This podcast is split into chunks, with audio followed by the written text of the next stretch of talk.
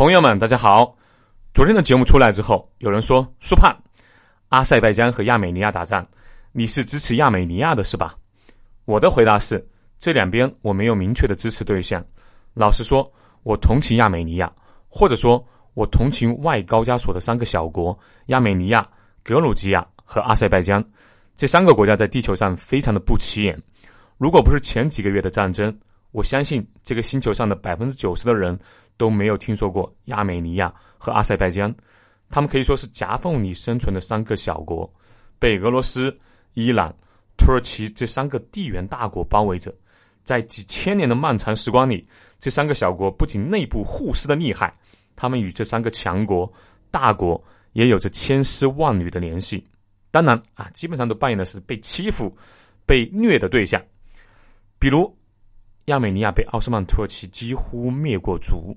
一百多年前，著名的亚美尼亚大屠杀，土耳其人迫害杀死了一百五十万左右的亚美尼亚人，亚美尼亚几乎被灭族。而阿塞拜疆也是被南边的波斯啊，现今的伊朗统治了数百年。要不是沙俄对伊朗的侵占，阿塞拜疆几乎不可能成为一个独立的国家。到现在为止。伊朗的阿塞拜疆族人啊，也要比阿塞拜疆本国的总人口还要多。格鲁吉亚更不用说啊，很多中国人第一次听说这个名字，是因为二零零八年北京奥运会开幕那天爆发的南奥塞梯战争。这个国家以为挑战俄罗斯，因为背后有北约和美国的支持嘛，他们会出手相助的。结果大家都知道了，这个国家现在被俄罗斯各种肢解分裂。和俄罗斯和土耳其的关系也是充满了血泪史。顺便说一下啊，美国大哥在那一次的战争中没有出手吗？其实威望损失了不少。总之，这三个弹丸小国自古以来就被周围的三个大国轮流统治和欺负，同时三国之间也是各种历史上的恩怨情仇纠葛。这些历史痕迹和恩怨，你可以去博物馆听听，尤其是亚美尼亚。这个感受很深，因为他们应该是被欺负的最惨的对象。他们其实历史上辉煌过啊！公元前一百九十年，阿尔塔斯十一世建立了阿尔塔斯史王朝。到了公元前九十五五年啊，六十五年，在提格兰二世大帝的领导下，亚美尼亚成为当时西亚最强大的国家。它的疆域从今天的里海、地中海一直连绵到埃及。但无论历史上多么辉煌，亚美尼亚现在就是一个贫穷而且弱小的国家。亚美尼亚的面积不到三万平方公里，比中国最小的省海南岛还要小，不算海外人口，仅仅三百万。而他直接的对手阿塞拜疆，历史上一直是一个富国，在前苏联时代啊，只有两个不靠中央政府补贴的加盟共和国，一个就是俄罗斯，另外一个就是阿塞拜疆。所以。阿国的富裕程度一直是苏联的第二。阿塞拜疆这个国家呢，我没有去过，但是我有阿塞拜疆的客户，感觉人不错。虽然是生意人，但身上有有那种很淳朴的那种气质，而且对我们中国人也比较也比较友善啊。所以这两个国家，你要问我自己有没有具体的支持对象，我真的是没有。我只是感觉小国不易。上个月看到那个条约，让我想到了一百多年前我们中国人受到的屈辱——马关条约。辛丑条约，那接下来我们就聊聊亚美尼亚的经历。那是我第二次去土耳其的时候啊，我中间抽了一段时间，就是从土耳其去了亚美尼亚，总共只待了三天。那个时候好像飞机是在格鲁吉亚的首都迪比斯还停了一下。现在据说从土耳其到亚美尼亚很难了。哦，这里还要顺便说一下，刚刚聊到的外高加索三国，如果你想安排一次旅行，把这三个国家都玩一遍。你第一个入境的国家一一定不能选择是格鲁吉亚，它必须放在中间，因为你几乎无法从阿塞拜疆直接到亚美尼亚，啊，反之也是这样子的。这两个国家互相敌视的非常厉害，其实在打仗之前就是如此。那次去亚美尼亚啊，是见一个小客户，才刚刚开始合作，从经济的角度出发呢，就没有让那个技术部的哥们和我一起去。那次的飞机很小。坐在我旁边的是一个很胖很胖的大叔。如果啊，飞上只有一个位置，我可以肯定他是卡在里面，而不是坐在上面的。但是刚好他坐在那个靠窗的那个位置，我坐在中间，右边是一个中年妇女，那体型也是比较健硕。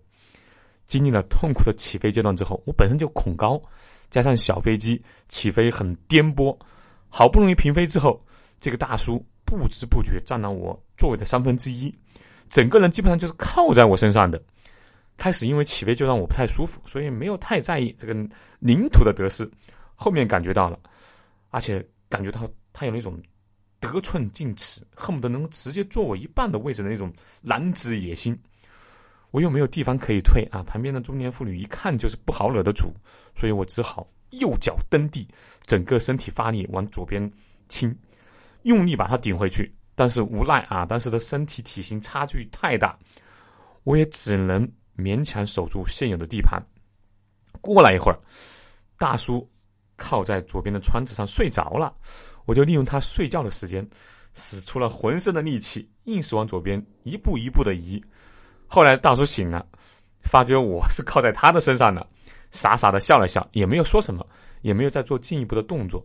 他做了也没有用啊，因为哥们，我随时准备战斗。这种在飞机上抢位置的那种游戏啊，在我上百次的飞行经历中没有少做。我和各个民族、不同年纪、不同性别的朋友都斗智斗勇过。这个在后面的英雄系列中会聊到。亚美尼亚值得一看的地方，我个人认为有三个。第一个是首都的共和国广场，一九二零年代前的苏联时期啊，曾经被叫做列宁广场。苏联解体后，列宁广场就被改为了共和国广场。共和国广场位于埃利翁新城的中心，是亚美尼亚国家核心建筑的密集区，在那里就是稍微好一点的建筑都在那附近。这里啊有不少人拍照，还可以看到很多的美女。亚美尼亚的，就是女生啊，很漂亮，既有亚洲美。又有欧洲美，而且和那个伊朗的那个雅利安的美女不太一样，这种感觉你说不上来。伊朗的美女有一种那种天生的傲气，毕竟波斯帝国在人类历史上地位很高，而且伊朗的美女大多都阶层很高，是富裕阶层，有这种天然的傲气。亚美尼亚的美女更有一种那种小家碧玉，有些谦卑的感觉。反正作为亚洲男性啊，会比较喜欢这种风格。多说一句。这里的男人有两个特点：一是毛多，哇，那个毛多的哦。个人认为，冬天啊，至少可以比我们少穿一套毛衣，真不是盖的啊。另一个就是显老。我那个客户，我吃饭的时候，他告诉我说他二十八岁，他要不告诉我，我以为他四十八啊，有一点点夸张，但是至少看起来四十岁是没有问题的。估计和这里的阳光还有风沙有关。第二个要看的是埃里翁艺术台阶，或者叫社会主义。大阶梯，当初建造它时是为了凸显社会主义的伟大，但是因为苏联的解体，资金中断了。据说现在的这个上半部啊，剩下这这部分啊，是有一个在美国的亚美尼亚商人捐资建造的。这里呢是整个埃利翁最休闲的地方，建筑内部是一个巨大的当代艺术馆，外部是一层一层的阶梯，这里代表着亚美尼亚人对艺术的追求和热爱。那个阶梯，你如果从底层走到顶层。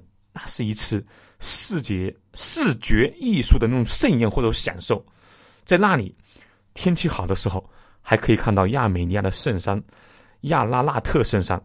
那第三个要看的就是这个圣山的亚拉纳特。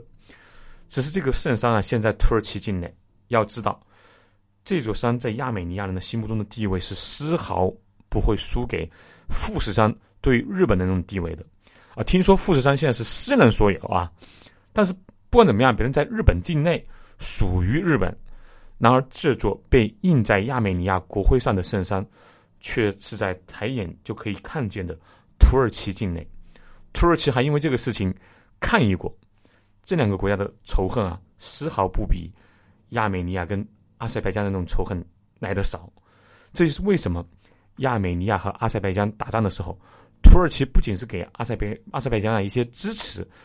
甚至是亲自下场开打的原因，大家可以看，可以看一下，今天中间那张照片，就是一九一五年土耳其对亚美尼亚进行大屠杀时，当时土耳其士兵把亚美尼亚的少女轮奸后，钉在了十字架上面。要知道那个时候，土耳其被列强也是欺负的不要不要不要的，但是他回过身来，就把这口恶气撒在了更弱小的亚美尼亚人身上。